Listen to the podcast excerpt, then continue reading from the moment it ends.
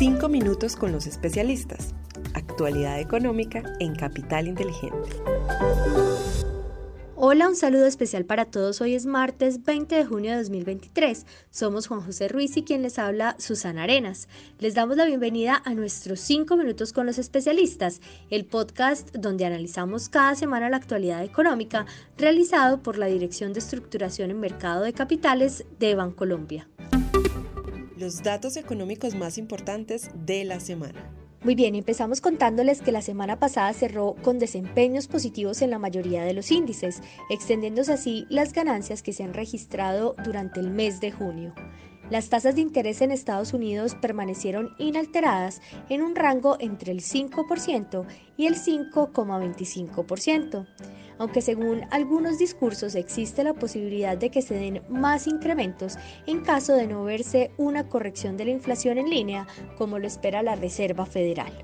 En el ámbito local, la encuesta mensual de comercio del DANE indicó que las ventas reales del comercio minorista disminuyeron 6,9% anual en el mes de abril. Además, según el índice de producción industrial, la producción manufacturera cayó 6,4% en el mismo mes. En cuanto a los datos económicos que esperamos para esta semana, el miércoles 21 de junio se publicará la balanza comercial de abril de Colombia, el jueves 22 las nuevas peticiones de subsidio de desempleo en Estados Unidos y el viernes 23 el PMI manufacturero y de servicios de junio también de los Estados Unidos. Desempeño de los mercados internacionales.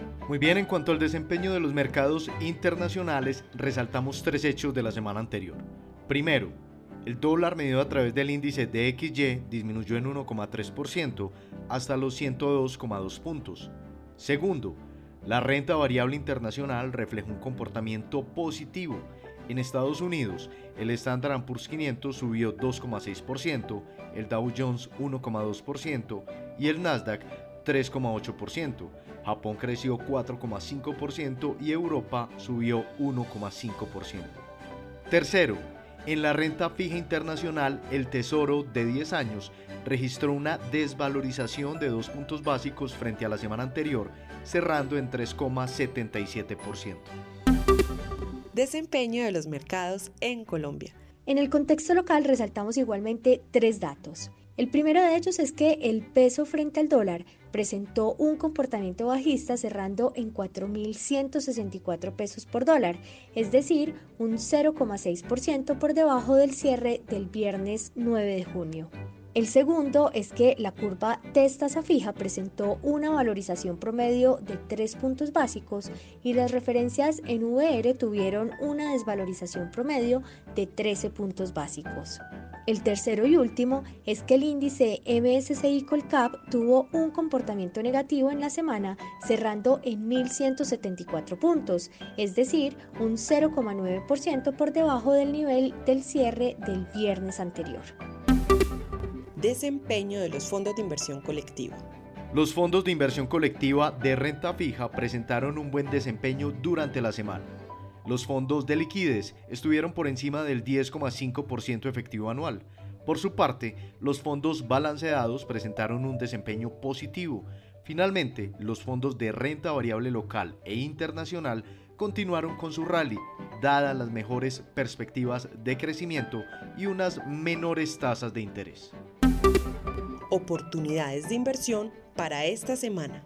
Para finalizar, en la renta fija internacional seguimos priorizando la gestión del riesgo de crédito a través de la exposición a títulos soberanos o deuda corporativa grado de inversión del mercado estadounidense. En cuanto a mercados emergentes, seguimos prefiriendo la deuda soberana en dólares ante diferenciales de tasas atractivos frente a su historia y otros activos comparables. Para la renta variable internacional, mantenemos una perspectiva cauta favoreciendo los sectores que se encuentran más rezagados, como servicios públicos y consumo discrecional, mientras mantenemos un énfasis en acciones de calidad. En lo local, priorizamos las inversiones en el mercado de deuda privada de la más alta calidad crediticia, incrementando el plazo promedio al vencimiento de nuestras inversiones. En títulos menores al año esperamos un mejor comportamiento de la deuda indexada IBR y a más largo plazo en tasa fija. En cuanto al peso con respecto al dólar, esperamos que se cotice entre los 4.100 y los 4.250 pesos durante esta semana mientras que en las acciones consideramos que la atención del mercado se centrará en el fin del primer periodo legislativo y las noticias acerca de la transacción de Nutresa, Grupo Argos y Grupo Sura. Muy bien, y de esta manera terminamos nuestro episodio de hoy, pero antes de despedirnos, les invito a que se suscriban al informe semanal en el enlace que encuentran en la descripción del episodio. Asimismo, si nos escuchan desde Spotify en su celular, les invito para que nos dejen sus comentarios de cómo les pareció este episodio en la parte de preguntas y respuestas. Gracias Juan José por acompañarme en este espacio y gracias a todos por escucharnos hasta el final. Nos esperamos la próxima semana en un nuevo episodio de nuestro podcast 5 minutos con los especialistas.